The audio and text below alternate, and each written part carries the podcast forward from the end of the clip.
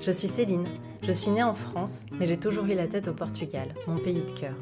Alors je l'ai exploré, je l'ai étudié et aujourd'hui je veux t'emmener en voyage avec moi dans l'intimité d'hommes et femmes d'origine portugaise dont le destin les a parfois embarqués à des milliers de kilomètres de leur terre natale. Des histoires imprégnées de saudade, de courage et d'humilité, comme un héritage aux générations d'après qui continuent d'écrire l'histoire de ce pays. Bonne traversée et à déjà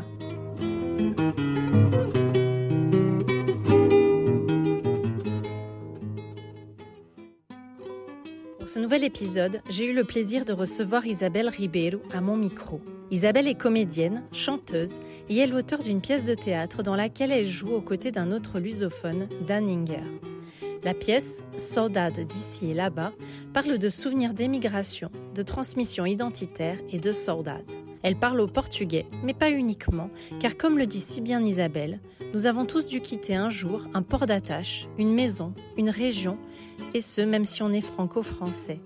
La saudade, c'est selon le dictionnaire français Larousse, un sentiment de délicieuse nostalgie, un désir d'ailleurs, et selon le Robert, un sentiment mélancolique mêlé de rêverie et d'un désir de bonheur imprécis. Alors quelle que soit votre définition préférée, la sordade, c'est certainement ce que vous allez ressentir en écoutant le récit d'Isabelle, de ses souvenirs dans la cuisine au son de Radio Ralph, d'enfants au village avec sa grand-mère qui cousait des chaussures, ou encore de ses mois d'été au Portugal en famille. Plus que de simples souvenirs, Isabelle nous livre une véritable réflexion sur la double culture, le rapport à nos parents ou grands-parents venus en France pour une nouvelle vie, leur courage et leur force pour s'adapter à un pays dont ils ne connaissaient rien et parfois personne. C'est une déclaration d'amour et d'admiration qu'elle nous livre à travers sa douce voix, teintée d'une grande humilité et sincérité. Je vous laisse découvrir le récit d'Isabelle et à Teja. Alors, je suis Isabelle Ribeiro, comédienne et chanteuse. Euh, je vis à Paris et euh, ma famille est à Paris avec moi. Et mon père vient de Viana do Castelo et ma mère de Orval. Mes parents sont venus au Portugal dans les années 70, tout début 70. Euh, chacun de leur côté, en fait, ils se sont rencontrés en France, à Paris. mon père, je crois qu'il a suivi un peu les traces d'un de ses frères qui était déjà ici. Et ma mère a fait pareil aussi. Sa sœur était déjà, déjà à Paris. Et euh, mon père, euh, je sais pas trop, euh, à part le fait, oui, qu'il voulait échapper, comme beaucoup, je pense, au service militaire. Puisque beaucoup de ses frères étaient déjà partis faire le service militaire. Je crois que ma grand-mère a dit non, toi, s'il te plaît, n'y va pas.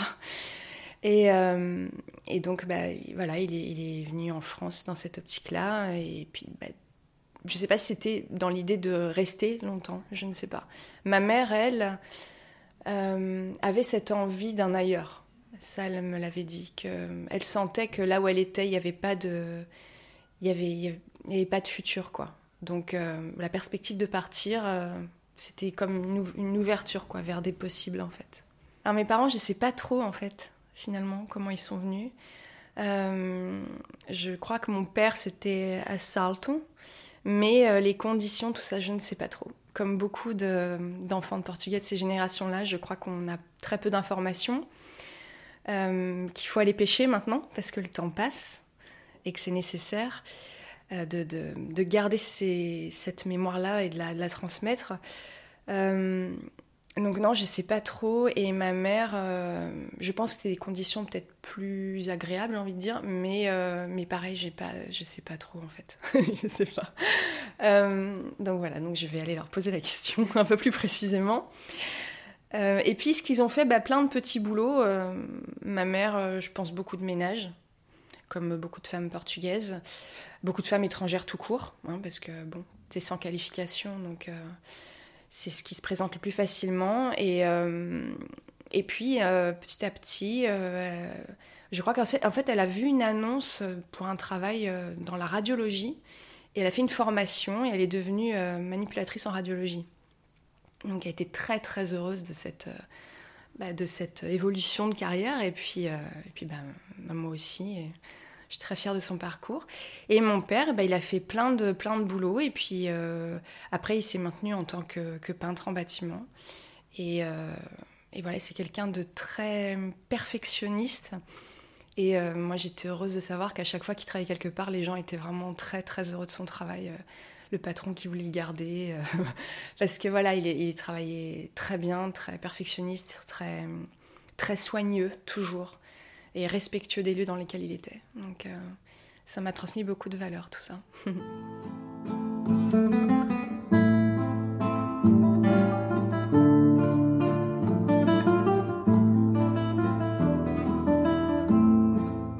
Alors le Portugal à la maison, il était présent euh, à travers la nourriture, à travers la langue surtout, hein, parce qu'on parlait portugais à la maison, ce qui fait que j'ai toujours euh, parlé cette langue hein, depuis toujours. Euh, et puis aussi par la radio, on écoutait beaucoup Radio Alpha, et euh, donc voilà, il y avait toujours cette langue, ces chansons qui passaient, euh, cette saudade qui était là dans la cuisine beaucoup. et, et puis effectivement, on n'allait pas trop dans les associations, donc c'était des rencontres avec la famille souvent, les week-ends. On allait voir la famille qui avait qui, habitait en dehors de Paris, donc il y avait des petits jardins puisque nous on était dans un appartement à Paris. Et voilà, ça permettait des, grillades, euh, des moments, euh, voilà, euh, un peu de Portugal en France, quoi, possible. Ça, c'était très agréable. Voilà, c'était mon lien. J'avais des cours de portugais quand j'étais petite. J'allais à l'école portugaise. Donc voilà, j'étais avec tous ces enfants comme moi. et avec cette professeure qui nous parlait dans cette langue qu'il fallait bien, bien maîtriser. Il fallait surtout pas parler le flinsuguês. Il fallait faire très attention. Alors, moi, j'ai la chance parce que mes parents ne parlent pas trop, ne parlent pas vraiment flinsuguês. Mais autour de moi, j'en entendais beaucoup, effectivement. Mais bon, l'idée était vraiment de maîtriser la langue euh, parfaitement. Et, euh, et, on partait au Portugal tous les ans. Tous les ans, l'été. Euh, il m'est arrivé d'y aller à Pâques, je crois, deux, trois fois, parce que mon père, lui, c'était toujours à Pâques aussi.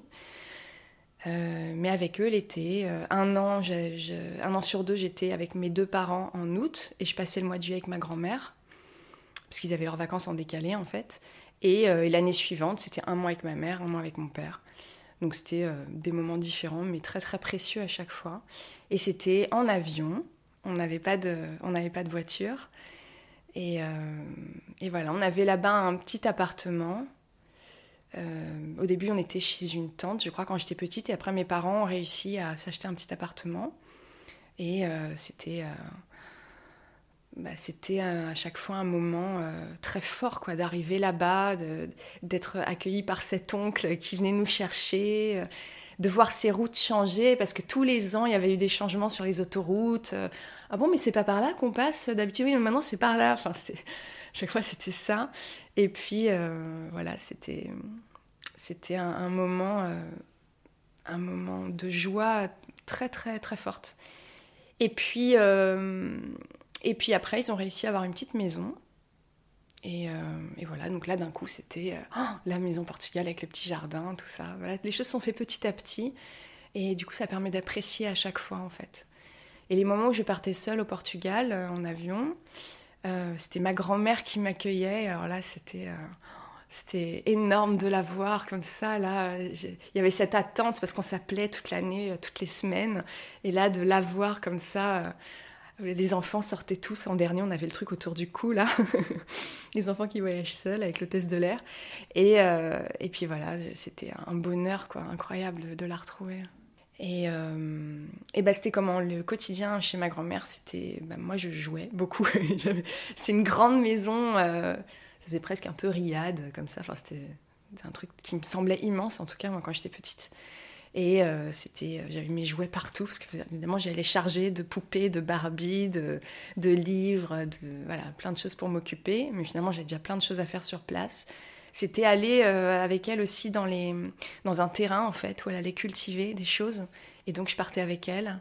Et je jouais avec d'autres enfants pendant qu'elle qu'elle travaillait. Et puis elle me mettait sur ce chariot comme ça. C'était c'est drôle. Et, et puis voilà, et c'était partager son quotidien, son rythme, parce qu'elle travaillait un petit peu aussi. Euh, elle faisait des chaussures avec d'autres femmes du village. Elle cousait des, des chaussures en cuir. Alors moi, je les regardais comme ça travailler. Je trouvais ça incroyable de voir toutes ces chaussures là qui prenaient forme. Je me ah bon, mais je croyais que c'était dans des usines. En fait, non. Enfin bon, c'était assez euh, étrange pour moi, mais c'était les moments agréables d'entendre toutes ces femmes parler, quoi. de leur vie. Et puis c'était intéressant d'être au milieu de ces femmes parce que, parce que déjà c'était des générations différentes, elles n'avaient pas toutes les mêmes âges et, et, effectivement j'ai l'impression qu'elles parlaient de choses que je connaissais pas. Quoi. Je, de, de, de monde, de, de, rapport avec les autres. Euh, bah, après, il y avait parfois des petits, des petits ragots, des trucs comme ça. Mais pas, pas du côté de ma grand-mère. Ma grand-mère, elle n'était pas du tout euh, ragot ni rien. Elle n'était pas, elle était pas comme Elle aimait pas ça d'ailleurs. elle n'aimait pas parler des autres et tout ça. Donc elle écoutait comme ça. après, elle, proposait un autre sujet de conversation parce qu'elle aimait pas trop ça. Mais euh, oui, ça racontait un quotidien qui, qui m'était à la fois étranger et en même temps que j'avais l'impression de connaître, quoi, intérieurement. Donc, euh, je sais pas trop comment l'expliquer. Il y a beaucoup de choses comme ça quand je parle du Portugal ou de mon enfance que je j'ai du mal à expliquer parce que c'est vraiment de l'ordre du ressenti, quoi. Comme une vie intérieure, en fait, vraiment.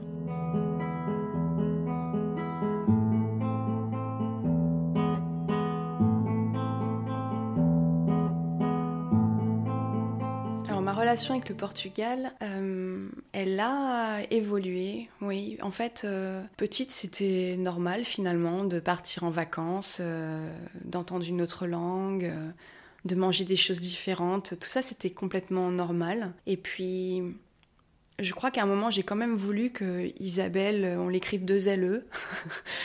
pour faire un peu comme les copines, mais ça n'a pas duré bien longtemps, parce qu'après, euh, je me rappelle une fois un rendez-vous à la mairie, on m'avait dit, est-ce que vous voulez franciser votre nom, euh, votre prénom? Je dis, euh, comment ça? Bah, Ribeiro, Rivière, ça. Je non, pas du tout, c'est Ribeiro, ça reste comme ça. Et Isabelle, non, EL, c'est très bien, ça reste comme ça. Donc toute ma vie, je, je devrais dire EL à la fin le préciser, mais en fait, euh, pour moi, c'était une façon de, me positionner, quoi, en fait, de dire, bah non, en fait, j'ai un prénom qui s'écrit différemment euh, et un nom différent, mais c'est mon identité, quoi. Et, euh, pendant longtemps, il y a eu effectivement, je pense comme beaucoup de, personnes d'une autre origine qui ont qu'une double culture, c'est de se dire mais je suis quoi en fait quoi? Je, je sais pas, je suis, je suis ni portugaise ni française. Quand je suis ici, bon bah effectivement, je me rends compte que que bah, c'est un petit peu différent des autres. Euh, et quand je suis là-bas, bah, on me dit la petite française, donc euh, qu'est-ce que je suis, quoi. Et puis, mais ça m'a pas perturbé plus que ça, juste j'y réfléchissais de temps en temps, bon, et, euh, et, en fait, je me suis dit, bah non, mais je suis faite de ces deux cultures et je suis peut-être même plus parisienne que française. Hein. Souvent, c'est ce que je dis, c'est que moi, je suis passionnée par l'histoire de France, par exemple. Je, moi, je suis une dingue d'histoire, mais c'est pas mon histoire. Je me rends compte que c'est pas la mienne, en fait et que mon histoire française, elle a démarré quand mes parents sont arrivés en France. Sinon, euh, mon histoire avec un grand H, ça se passe là-bas. Et maintenant, maintenant ici, mais en tout cas à la base, c'est là-bas.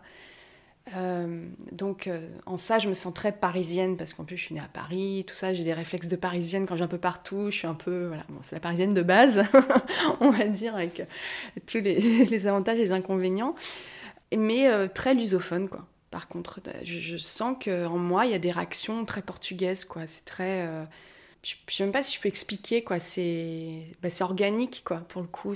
Après, je peux rêver, je peux penser, je peux... Parfois, dans une façon de parler, euh, souvent, on m'a déjà dit, c'est marrant, quand tu parles, tu chantes un peu. je pense que c'est parce que le portugais, c'est chantant. Je vais pas parler droit comme un, français. Je sais pas, enfin, je m'en rends pas... Je, je contrôle pas. Mais c'est des petites choses comme ça, euh, ouais, et puis dans des réactions, dans, des, dans la cuisine, dans, le. Ouais, je, peux pas. Je sens qu'il y a quelque chose d'autre en moi, qui... il y a quelque chose qui coule, quoi, dans, mes veines, qui, qui est pas complètement d'ici, quoi. Mais j'arrive à faire coïncider les deux, je pense. Plus le temps passe et plus je sens que bah, que j'ai pas non plus à revendiquer quoi que ce soit en fait. Je suis bah, je suis ces deux cultures là et c'est une richesse incroyable.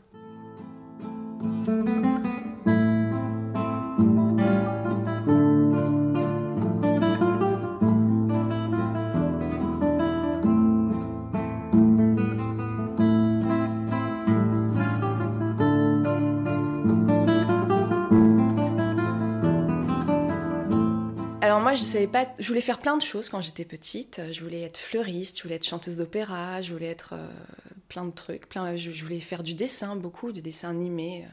Puis après, avec l'arrivée des ordinateurs, je dis ah mais non non mais moi je veux du crayon et du papier moi.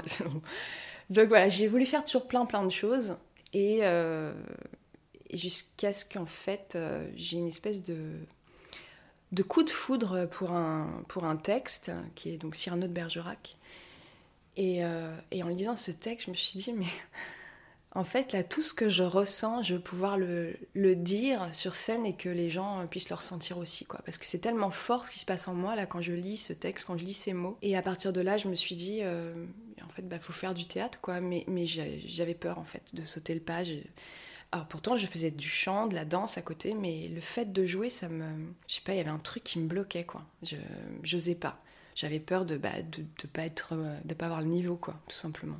Alors que finalement, bah, faut le travailler tout simplement. Et euh, donc voilà, donc moi j'ai continué à faire du chant. Même j'avais une prof de chant, euh, c'était en primaire, qui avait dit à mes parents il faut absolument l'inscrire dans une école études et chant parce qu'il y a quelque chose quoi.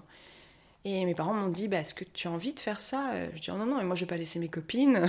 Donc finalement, voilà, j'ai continué avec mes copines. Je ne suis pas allée dans cette école-là. Mais ces choses-là sont restées. quoi. Il y avait des gens qui, me, qui avaient vu quelque chose en moi euh, et, qu'il le valorisait. Alors bon, mais moi, je, c'était pas suffisant parce que moi-même, moi, je ne le valorisais pas moi. Mon regard à moi n'était pas suffisant, quoi. Et donc, euh, voilà, et le temps est passé, et puis, euh, à un moment donné, j'ai senti qu'il fallait sauter le pas parce que c'était trop fort, en fait. Et donc, j'avais déjà une petite vingtaine d'années quand je me suis inscrite en école de théâtre. Et là, bah, dès que j'ai commencé à être sur la scène et que j'ai commencé à travailler les textes classiques et contemporains, alors là, je me suis dit, ok, d'accord. C'est là que ça se passe, en fait, vraiment. Sans oublier le chant et la danse toujours. Et puis se rendre compte que c'est un ensemble. En France, on a tendance à catégoriser, mais, on a besoin de tout ça ensemble, en fait, quand on est sur scène. Et euh, voilà, c'est notamment la répétition d'une pièce. Moi, je faisais partie du chœur de, des jeunes filles, c'était le Esther de Racine. Je faisais partie du chœur des jeunes filles. J'assistais à une répétition de la comédienne principale en fait. Quand je l'avais travaillé avec ce metteur en scène qui la dirigeait et tout, je me suis dit mais c'est incroyable ce qui est en train de se passer là. Ce qu'elle faisait, elle, ce qu'elle proposait, je trouvais ça oh, énorme. Lui, les directions qu'il lui donnait, le fait que parfois elle n'y arrive pas, que ce soit difficile, elle a envie de pleurer, elle était épuisée, tout cet investissement comme ça. Je me suis dit ah ouais non mais ça c'est c'est vivant, quoi. Il y a quelque chose d'organique qui se passe là devant moi et je veux vraiment toucher ça, quoi. Voilà, c'était plein de petits éléments déclencheurs comme ça jusqu'à ce que je, bah, que je me lance, quoi. Après cette école de théâtre, très rapidement, j'ai joué en fait. J'ai joué dans Key West, qui est une pièce très forte aussi de Coltès. Et, euh, et tout s'est enchaîné en fait. Euh, j'ai enchaîné les pièces, c'est-à-dire que soit euh, je continuais les projets avec euh, de enfin, je faisais de nouveaux projets avec euh, les personnes avec qui je travaillais déjà, ou alors on, me voyait jouer, donc on me proposait des projets. J'ai pas été moi vraiment à l'initiative de, quelque chose en fait. Moi, je suis plutôt une suiveuse à la base. Souvent, moi, j'ai plein d'envies, j'ai plein d'idées, plein de trucs, mais alors après, quand il faut sauter le pas, c'est une autre histoire. Mais voilà, et bon, bah, jusqu'à ce qu'effectivement je, je, vienne à écrire ce texte, mais pareil, c'est, ce sont des gens qui m'ont poussé et qui m'ont dit, bon ben, ça fait longtemps que tu veux traiter de ce sujet-là, c'est maintenant, quoi. Donc on attend en fait euh, quelque chose qu'on va finir par proposer, donc dépêche-toi de l'écrire, en fait, t'as plus le choix. Et euh, de me sentir pressée comme ça, bah, j'ai pas eu d'autre choix que que d'y aller, quoi, d'écrire. Et écrire cette pièce, Saudade, c'était, euh, ça a été difficile au début parce que je savais pas du tout quel axe prendre. J'avais envie de parler de plein de choses, et mais c'était trop de choses et qui qui n'allait pas forcément, enfin qui avait du mal à se, à se mêler et, et, il fallait vraiment choisir un axe très précis parce qu'on peut pas parler de tout. Bon, il faut parler bien d'une chose en tout cas déjà. Et, euh, et je crois que ceci parce que ça me touchait tellement j'avais pas la distance en fait euh, nécessaire. Dès que je me mettais à écrire un truc, je me mettais à pleurer, enfin ça sortait en tous les sens. Je suis ok, non là c'est pas possible, là, il faut que vraiment je passe un cap, sinon ça va jamais avancer en fait. Il faut que j'arrive à créer une certaine distance quand même. Et, euh, et donc j'ai fait une pause, je me suis, euh, j'ai beaucoup écouté de, de témoignages, j'ai regardé beaucoup de documentaires, j'ai lu des choses. Et en fait, je me suis dit, c'est voilà, je me suis nourrie de tout ça, je me suis dit, mais en même temps, maintenant que tu as tout ça, pars de toi parce que c'est en partant de, en partant de soi qu'on arrive vraiment à, toucher les autres. Cette phrase de Tolstoï qui m'a beaucoup inspirée, euh, si tu veux parler de l'universel, parle de ton village. Et je me suis dit, effectivement, oui, c'est ça, c'est euh, en partant de soi, quoi, que vraiment qu'on touche à tous. Et, euh, et, voilà, j'ai réussi à écrire donc cette pièce. C'était tous les soirs jusqu'à 3 ou 4 heures du matin. Enfin, c'était un truc, c'était la nuit. Surtout que j'écrivais quand tout était au calme dans la maison et que je pouvais vraiment euh, voilà, m'isoler et me concentrer.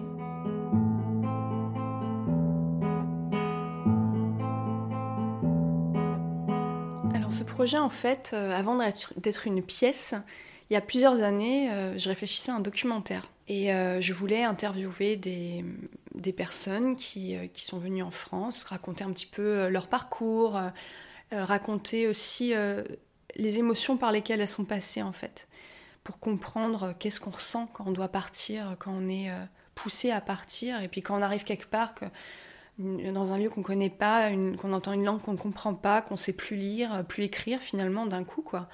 Et la, peur qu'on peut ressentir euh, aussi de, devoir tout laisser, parce que je pense que on voit bien autour de nous qu'il y a encore ces, que ces histoires se passent hein, dans tous les pays, ça, arrive encore, et on juge trop facilement, alors que nous-mêmes nous descendons donc de personnes qui, qui sont passées par ces chemins-là.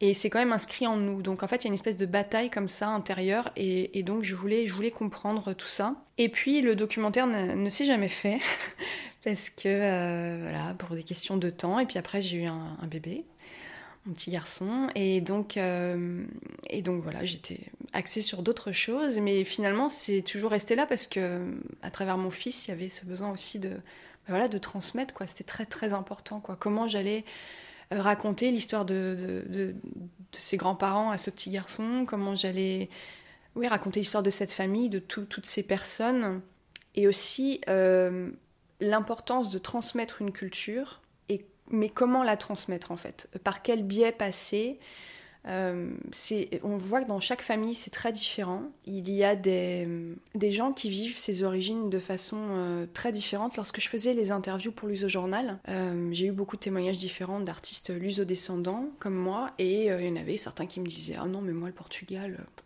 j'ai pas trop de liens, pas plus que ça. D'autres qui étaient complètement à fond et tout. Et je me suis dit C'est quand même incroyable ces différences en fait. Euh, et, sans, juger, pour moi c'est très important de ne pas être du tout dans le jugement, alors que moi par exemple je suis à fond euh, là-dedans quoi. Je me disais, moi il faut que j'arrive à comprendre aussi en fait euh, ces, personnes-là, parce que c'est leur, voilà, leur histoire, donc je dois le respecter, et, mais je veux surtout comprendre. Et je me suis rendu compte qu'effectivement, il y avait plein de jeunes générations qui avaient un lien plus ou moins distant quoi avec avec ce avec euh, avec les origines. Et, euh, je me suis dit ben ça aussi je dois le raconter et, et, sans chercher à donner de leçons dire quand même que bah c'est dommage parce que à un moment ou un autre dans, ta vie ça va ressortir ce truc là en fait. Si c'est pas tout de suite c'est plus tard euh, à l'âge adulte ou, plus tard en ayant des enfants. Et à un moment ça ressort. On peut pas tasser comme ça sous la terre. C'est pas possible. Ça ne ça se contrôle pas quoi et donc, euh, et donc voilà, donc il était important pour moi que dans, cette pièce, il y ait un petit peu tous ces cas de figure et euh, que je puisse toucher, donc que je puisse raconter cette histoire des immigrés et en même temps euh, raconter un petit peu qu'est-ce que c'est d'être enfant d'immigrés. Donc on a construit la pièce en deux parties. Il y a une première partie qui se passe dans le, dans le présent et là c'est une fratrie euh, donc, en l'occurrence, c'est le frère et la sœur, Idalio et Johanna, qui sont au Portugal dans le cadre de la vente de la maison familiale. Les parents ne sont plus là. Euh, et ils sont accompagnés de leur neveu, Manu, euh, qui vient de Belgique. Et donc, donc déjà, les âges sont différents. Et lui, donc son rapport au Portugal n'est absolument pas le même que la tante et ni même euh, que l'oncle. Déjà entre la, la, sœur et le frère, il n'y a pas du tout le même rapport aux origines, parce que donc Idalio représente en fait tous ces enfants qui sont venus en France petits et qui ont donc vécu ce déchirement et qui ont ensuite vécu bah, du racisme, arrivés en France et qui ont rencontré des difficultés euh, pour s'intégrer. Et ensuite, il y a ce personnage de Johanna qui, elle, représente ceux qui sont nés en France et qui ont euh, un autre rapport, qui n'ont pas souffert vraiment de, tout ça. Et donc voilà, Manu qui représente tous ces, toutes ces générations, qui est un peu, euh, ouais, bon, c'est sympa, mais pas plus que ça. Oui, oui, pas jeter de natte, je connais, mais voilà quoi. c'est des trucs un peu, un peu clichés. Et euh, voilà, donc, euh, et, et, on voit que dans cette première partie, il y a beaucoup de choses, beaucoup de comptes à régler quand même. Il y a beaucoup de choses qui ressortent, beaucoup de choses enfouies, qui, et, et, tout ce ce rapport aux origines euh, et au parcours de ses parents et, à euh, euh, ces bagages qu'on porte qui sont pas les nôtres. Ça, j'ai ressenti ça dans ma vie, souvent une espèce de tristesse, un truc, mais je, mais c'était pas à moi, quoi. Et, donc j'ai voulu traiter ça aussi dans, dans la première partie de, de, la pièce. Et la deuxième partie de la pièce, on repart au Portugal dans les années 60. Et là, on voit les parents quand ils étaient jeunes, avant leur départ, et avec en tout cas pour lui, pour Manuel, donc le, personnage du grand-père, voilà, plein de, plein de fougue, plein de d'énergie pour partir, même si c'est dur, mais, mais voilà, avec ce, côté très combatif, quoi, ce, truc que c'est pas ici quoi, que, je vais, que je vais y arriver, c'est en partant que je vais y arriver. Et elle, Hilde, qui, euh, pour qui ça a déjà été dur de quitter sa famille en province pour venir à Lisbonne, et euh, donc qui se voit vraiment pas partir, quoi, que ça lui fait très très peur, alors qu'elle a, a des rêves de chanteuse, de tout ça au Portugal et en fait de se rendre compte que ben ça va peut-être pas être possible et qu'il va peut-être falloir partir et quitter de nouveau tout le monde voilà, un vrai déchirement qui s'annonce pour elle, sur fond de révolution des œillets. On a essayé de toucher un petit peu à tout ça euh, pour raconter pour raconter ceux qui, euh, qui ont fait cette histoire et pour raconter à tous ceux qui connaissent pas bah, toute cette histoire qui est à la fois du Portugal et l'histoire de la France et des autres pays aussi euh, francophones bien sûr parce qu'on ne parle pas assez euh, de tous ces Portugais qui ont participé à la construction euh, bah, de ces pays finalement. C'était important pour moi de, bah, de rendre hommage à toutes ces générations-là parce que on l'a souvent appelé la, communauté silencieuse. Euh, on n'entendait pas trop parler des Portugais, ils pas de vagues. Et pourtant, ils étaient bien là, courageux, travailleurs. Et il était important pour moi d'apporter ma pierre un petit peu. C'est-à-dire que euh, je pouvais pas me dire euh, tout ça pour ça, quoi. C'est-à-dire que qu'ils aient fait tous ces sacrifices pour nous et qu'on n'en fasse rien, nous. Alors, il y a plein d'artistes qui en ont parlé. Euh, et, c'est super. Et moi, j'ai voulu aussi contribuer euh, à ça, parler d'eux, leur donner euh, des prénoms, des visages, pour les remercier, leur rendre hommage. déjà, premièrement, moi, mes parents, et puis mes oncles et mes tantes, parce que j'en ai qui sont vraiment venus en France dans des conditions très difficiles, traverser les Pyrénées à pied, enfin bon, c'était comme beaucoup. Et puis tous ces gens autour que j'ai rencontrés, les amis de mes parents et tous ceux que je connais pas, mais que, que voilà que je sais bien présent, bien là. Euh, et, voilà, je voulais leur dire euh, merci et que on n'oublie pas qu'on sait d'où on vient, qu'on est tellement fiers d'eux parce que ce sont des générations qui, qui, sont très très humbles, qui revendiquent rien, qui se plaignent jamais, qui sont tellement, euh, enfin voilà, tellement dévoués aussi à leurs enfants et petits enfants et en fait sont des vies de travail, de courage, mais et, j'espère, j'espère que, nous, par, euh, par nos parcours à nous, on leur rend aussi un petit peu hommage et, et qu'ils sont fiers de nous, comme nous, en tout cas, on est fiers d'eux et pouvoir leur dire que, bah, de leur dire merci, quoi.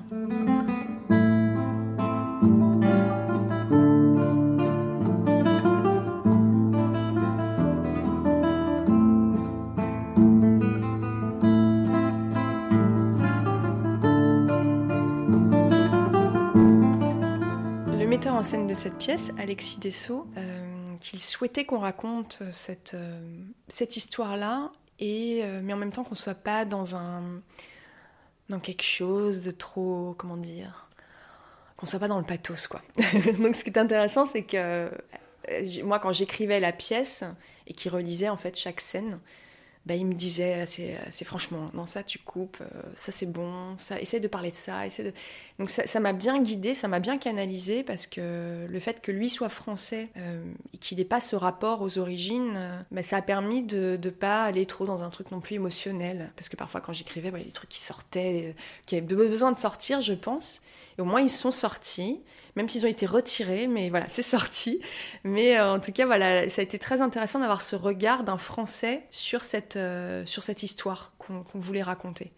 Pour pas que ça non plus trop, euh, comment on dit, porto-portugais, je sais pas comment on dit. Au moins là, il y a un regard un, peu, un peu étranger et, et, qui, enrichit justement, qui, nous permet d'aller à l'essence même de ce qu'on veut raconter en fait. Donc euh, ça, c'était très très intéressant.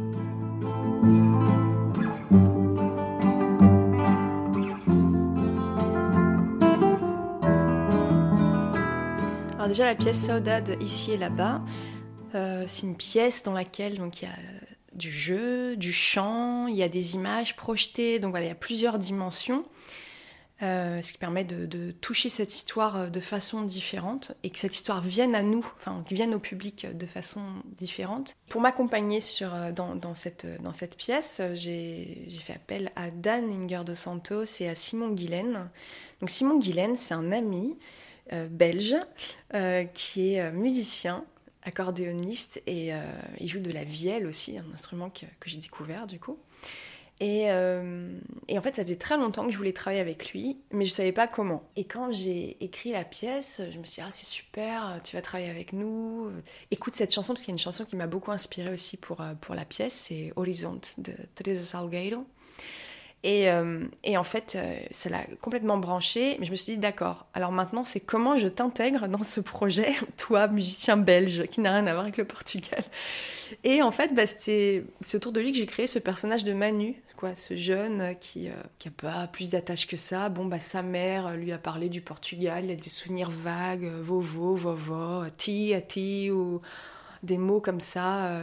Euh, mais bon, c'est tout quoi. Voilà, il n'y est pas allé trop souvent au Portugal. Donc euh, voilà, il a collé vraiment très très bien à ce personnage et ça m'a aidé d'ailleurs à la construction de même du rapport entre les personnages. Quoi. Je suis un peu partie de lui aussi et euh, comment se positionner par rapport à lui. Et donc j'ai trouvé ensuite ses rôles de, l'oncle et de la tante. Et, donc et pour le, le personnage de, de Idalio et donc de Manuel dans le passé, donc j'ai fait appel à Dan. À la base, je cherchais, euh, j'ai posé une annonce sur les réseaux sociaux, euh, j'ai demandé, voilà, je cherche un comédien, un musicien. Je pensais un peu à lui, mais je, voilà, sans trop trop le formuler parce que je, voulais voir s'il y avait aussi une motivation de sa part. Et en fait, il a été le premier à répondre et, euh, et on a beaucoup discuté et j'ai senti qu'il pouvait vraiment apporter quelque chose et qu'il avait vraiment en lui de, ces personnages-là, quoi. Et déjà dans son travail, il défend, défend toute cette portugalité et puis, et puis, et, je sentais qu'il avait des choses à dire, mais autrement que par ses chansons. Et que le jeu, qu'il y avait une maturité en lui, qu'il y avait quelque chose qui pourrait sortir sous forme de jeu, quoi. Et donc, euh, avec le metteur en scène, on s'est concerté, et puis on est tombé assez rapidement d'accord. Et voilà comment l'équipe est née et comment l'histoire s'est construite parce qu'en fait euh, l'équipe était formée et la pièce n'existait pas vraiment encore. Elle était écrite au fur et à mesure. Puis parfois aussi Dan me donnait des idées, il me disait essaye de parler de ça, de ça, puisqu'il a une bonne connaissance sur le sujet. Et, euh, voilà, donc ça, a pris forme comme ça. Même pendant la résidence, il y avait encore des, choses qui s'écrivaient, qui se, qui se modifiaient. À l'écoute aussi du texte. Euh, euh, dans leur bouche, je sentais si c'était juste ou pas, ou s'il fallait modifier. Euh, et c'est ça le spectacle vivant, c'est intéressant, quoi. C'est que ça bouge toujours, quoi. Jusqu'à ce qu'on arrive enfin à un moment où là, il n'y a plus rien à toucher, quoi. Et euh, c'est un travail qui est toujours en process. Alors les retours de la pièce ont été, ont été très touchants. Le public portugais, alors lui, il était, très très heureux qu'on parle de lui, mais très touché surtout. Et euh, ce qui est assez incroyable, c'est euh, c'est tous ces gens qui viennent nous parler à la fin et nous raconter leur vie. Donc parce que voilà, c'est des, des, générations qui n'ont pas raconté en fait euh, leur parcours. Et là d'un coup, les langues se, se délient quoi. Et c'est un petit peu aussi le but de, de cette pièce. Et donc on va les voir et puis ah ça va, ouais, c'était super parce que moi en fait j'ai quitté le pays à telle, à telle année, j'ai fait ça, ça, ça. Et j'ai fait ça comme ça. Et je dis, mais c'est incroyable, en fait, cette personne, je la connais de nulle part et elle me raconte toute sa vie. Je trouve ça génial. Et euh, ils sont hyper touchés parce que euh, on parle d'eux, quoi. On parle d'eux, qu'on parle bien d'eux aussi. Et puis les, les, jeunes, on sent que ça leur donne envie de connaître plus, quoi. Ils nous disent, maintenant j'ai envie, de, envie de poser des questions. Donc ça, c'est super intéressant. Et, et tous ceux qui n'ont pas de lien avec la culture portugaise, alors là, c'est très, très... Euh, très touchant aussi parce que en fait, ils sont euh, complètement remués par l'histoire, euh, soit parce que eux-mêmes, de toute façon, je pense que tout le monde a dû quitter euh, un, port d'attache à un moment donné, quoi. Hein. une maison, une région, même si on est franco-français, bah, si on est à Paris, à la base, on n'est pas de Paris, en fait. Donc, il a fallu quitter sa région, sa famille pour venir à Paris. Donc on a tous quitté quelque chose, et donc cette pièce, elle raconte ça, quoi. Ce qu'on quitte, mais comment on le garde en soi et comment on le transmet, quoi. Et donc on est tous touchés par ça. Et les gens qui sont donc non portugais et qui sont euh, émus par la pièce euh, et heureux, quoi, bah nous ça, nous, ça, nous touche beaucoup et on se dit, bon, bah c'est gagné, quoi, en fait, parce que au-delà de, cette, euh, de ce contexte lusophone hein, qu'il y, a dans la pièce, et ben en fait, on, a réussi à, toucher encore d'autres personnes. Et donc c'est un peu un, un pari gagné, quoi. ouais, c'est une histoire qui rassemble, c'est très universel en fait. Et puis c'est tellement... Euh, c'est un écho aussi avec ce qui se passe aujourd'hui, quoi. Hein. Quand on regarde les infos, qu'on voit ce qui se passe, euh, toutes les histoires se ressemblent. Hein. Il n'y a pas d'histoire plus importante ou plus. Toutes les histoires se ressemblent. Donc euh, en ça, ça montre à quel point on, ben, on est tous, euh, tous pareils, on ressent tous les mêmes émotions.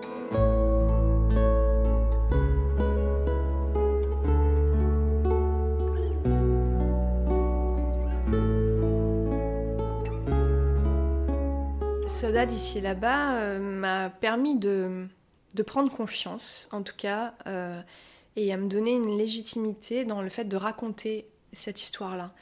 Euh, je me suis dit, euh, ok, donc ce que je raconte est vrai, ce que je raconte euh, plaît et touche les gens, donc je peux me permettre de d'explorer un peu plus. non pas que je ne pouvais pas avant, mais là d'un coup, je me suis rendu compte que, en tout cas, on m'écoutait, on pouvait m'écouter. Et pourquoi pas effectivement décliner de façon différente un peu cette aventure? Alors bon, la pièce, on a envie qu'elle vive très longtemps et on va tout faire pour. Mais ça m'a donné envie de d'aller encore plus à la rencontre ouais, de, toutes ces, de toutes ces personnes.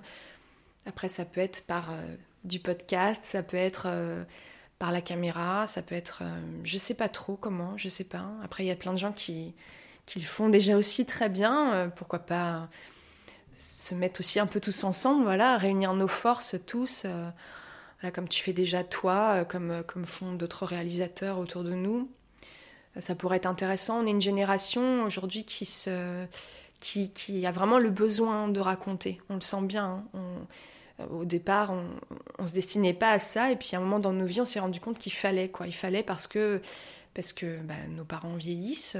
si c'est pas nos parents, ce sont nos, grands-parents en fonction de, des âges des uns des autres. Et euh, bah, soit ils sont plus là, soit, euh, soit bah, les choses s'oublient aussi petit à petit. Enfin, en tout cas, nous, on sent bien qu'il faut, qu'il faut garder cette, cette mémoire, quoi, qu'il faut la transmettre. Il y, a, une urgence quand même. Euh, non pas pour revendiquer, et même cette pièce pour moi ça n'a jamais été pour revendiquer quoi que ce soit, c'était vraiment juste pour raconter quoi, pour raconter, garder, transmettre. Et en fait, euh, il, faut effectivement qu'on continue à, trouver les, moyens pour ça, quoi. Et, euh, et moi, j'espère, euh, oui, pourquoi pas, développer, développer ça de différentes façons. Alors, bon, voilà, j'attends les, les contacts. Non, je sais pas, j'ai pas d'idée comme ça précise, mais ce qui devra se faire se fera. En tout cas, en tout cas, je nous sens bien motivée là, toute cette génération là, et, et je suis très très heureuse les générations la plus jeunes qui font des choses, ils racontent encore autre chose. Euh, nous, notre génération, on a vraiment vu ça de près, quoi. Hein. L'histoire de nos parents, c'est pas pareil c'est vraiment pas la même chose. Et je pense qu'il est nécessaire vraiment que, bah, qu'on essaye de, de, de, se rencontrer, qu'on essaye de vraiment mettre nos forces en commun parce qu'on a plein plein de choses à raconter. En tout cas, qu'on se soutienne tous dans nos projets parce qu'on on voit qu'on est tous dans, dans, un même, euh, dans un même objectif, quoi, en fait. Vraiment un objectif commun de, de maintien de cette, de cette, euh, de cette mémoire-là. Ça passe par la BD, ça passe par les films, ça passe par, euh, par la musique, par par des, radios, des podcasts. Il faut vraiment, vraiment qu'on se dise, et même par la pâtisserie, la, la cuisine, tout ça. Donc il faut vraiment qu'on soit, qu'on se, qu'on se soutienne tous, c'est très très important, parce que notre but en fait est le même finalement.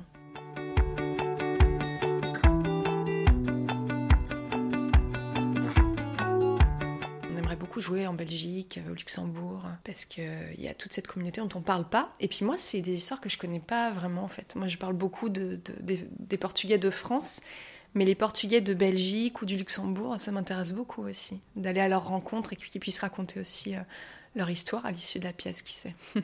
Portugal, on aimerait bien, ouais. Euh, parce qu'il y a beaucoup de Portugais retournés au, Portugal à la retraite et et je pense qu'ils seraient contents de, bah, de, voir qu'on parle d'eux sur scène. On aimerait bien, ouais. Et puis, et puis, en fait, moi déjà, quand je voulais faire le documentaire, c'était aussi pour que les Portugais connaissent euh, ce par quoi sont passés ces, ces émigrés, en fait. Parce qu'il y a eu beaucoup de beaucoup d'informations qui ont été tues. Euh, parce qu'il y a eu une grosse incompréhension et, et les rapports n'étaient pas terribles. Après, on sait bien hein, que pour les Portugais euh, partis, quand ils retournent en vacances, euh, il y a toujours un côté un petit peu. Aujourd'hui, je ne sais pas si c'est encore vraiment le cas, Peut-être, je sais pas trop, mais en tout cas, voilà, on sentait qu'on leur faisait un peu payer le fait qu'ils étaient partis, quoi. Et moi, il est important que les Portugais, en fait, euh, se disent qu'ils n'étaient pas partis en vacances, hein, que c'était vraiment très très dur les conditions par lesquelles ils étaient passés et, les, conditions d'accueil en France, parce que les bidonvilles, tout ça, je sais pas s'ils ont déjà vu des photos, quoi. Ce serait bien qu'ils le voient, parce que là, je crois que ça leur changerait un petit peu cette image-là. Donc en fait, euh, oui, aller au Portugal, euh, ce serait important pour nous. Alors il faudrait donc, je pense, surtitrer la, pièce, euh, parce qu'on va, on va pas la jouer en portugais, hein, parce que, parce que l'un des comédiens n'est pas du tout portugais, donc je pense que pour lui, ce serait juste un peu compliqué. mais ouais, on aimerait beaucoup pouvoir la présenter aux, aux, francophones là-bas, mais aussi aux portugais vraiment de là-bas. Quoi.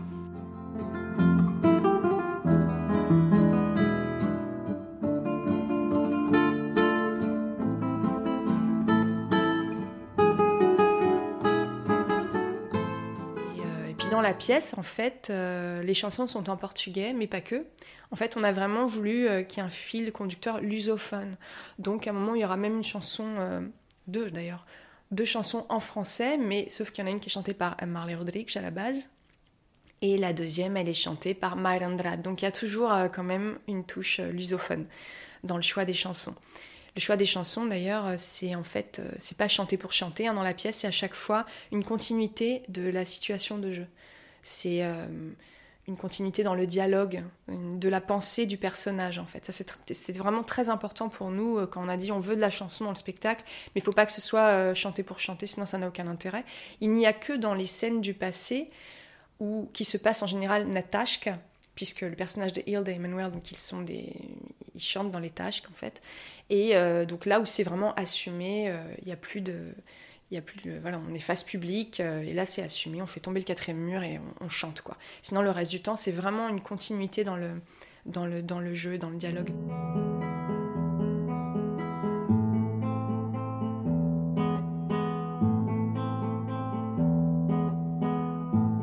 Mais ma mère elle a toujours été très très suiveuse hein, de tout ce que je faisais. Elle a toujours venu voir euh, quand je jouais, quand je chantais. Elle était toujours là dans la salle, quoi. Toujours, toujours, depuis toute petite. Mon père aussi. Et après, euh, par contre, pour le théâtre, un peu moins, parce que le théâtre, c'était pas trop son truc. Et euh, j'ai quand même réussi une fois à le faire venir au théâtre. Il est, il est, venu voir une comédie dans laquelle je jouais. il a rigolé pendant tout le truc. Je me suis dit, bon, bah, ça va, il passe un bon moment. Mais c'est vrai que il y a toujours une pudeur aussi à aborder ce, travail-là à la maison, quoi. Parce que même moi, je crois que j'avais eu du mal à, accepter, en fait, de, de, prendre ce chemin-là parce que je me disais, mais alors attends, mes parents, ils ont fait tout ça pour que pour que je sois sur scène, quoi. Mais ça n'a aucun sens, en fait. Et, et, donc, il y avait une espèce de... Pas, de, pas, une honte, mais un truc, je me disais, euh, bon, c'est peut-être pas si bien que ça, euh, c'est peut-être pas autant de valeur que ça, quoi, parce que je devrais peut-être faire autre chose, parce que tous ces sacrifices, il faut quand même que je fasse un, vrai métier, un vrai... Et en fait, bah, finalement, euh, avec ce que je fais aujourd'hui, je me dis, bah, tout ça a servi à ce que je les raconte. C'est drôle, parce que c'est marrant, c'est maintenant que je suis en train d'y penser.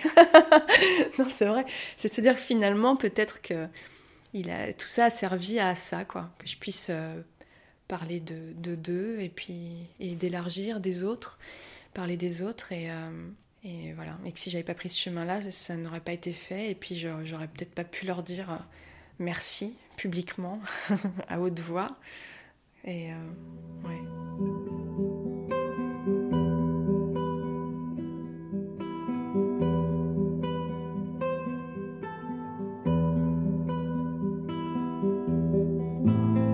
Il faut avancer quoi. En tout cas, il faut avancer parce que il y a une libération qui est nécessaire pour tous.